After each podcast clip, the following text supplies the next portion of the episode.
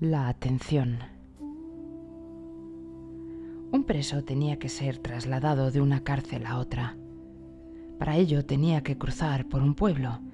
Le colocaron un perolo lleno de aceite hasta los bordes sobre la cabeza y le pusieron un verdugo con una espada detrás. Le dijeron, si derramas una gota de aceite, en el acto el verdugo te rebanará la cabeza. Así que no mires hacia los lados y camina con mucha atención. Cuando el recluso estaba cruzando el pueblo, llegaron varias bailarinas muy hermosas y risueñas a esa localidad y no dejaban de hablar animadamente entre ellas y reír. Pero el recluso, como sabía que se jugaba la vida, resistió la tentación de voltear la cabeza y así consiguió salvarla. El sabio declara, permanece tan atento como ese hombre y tu conciencia se irá brillantando como el mar reluciente de los brillantes.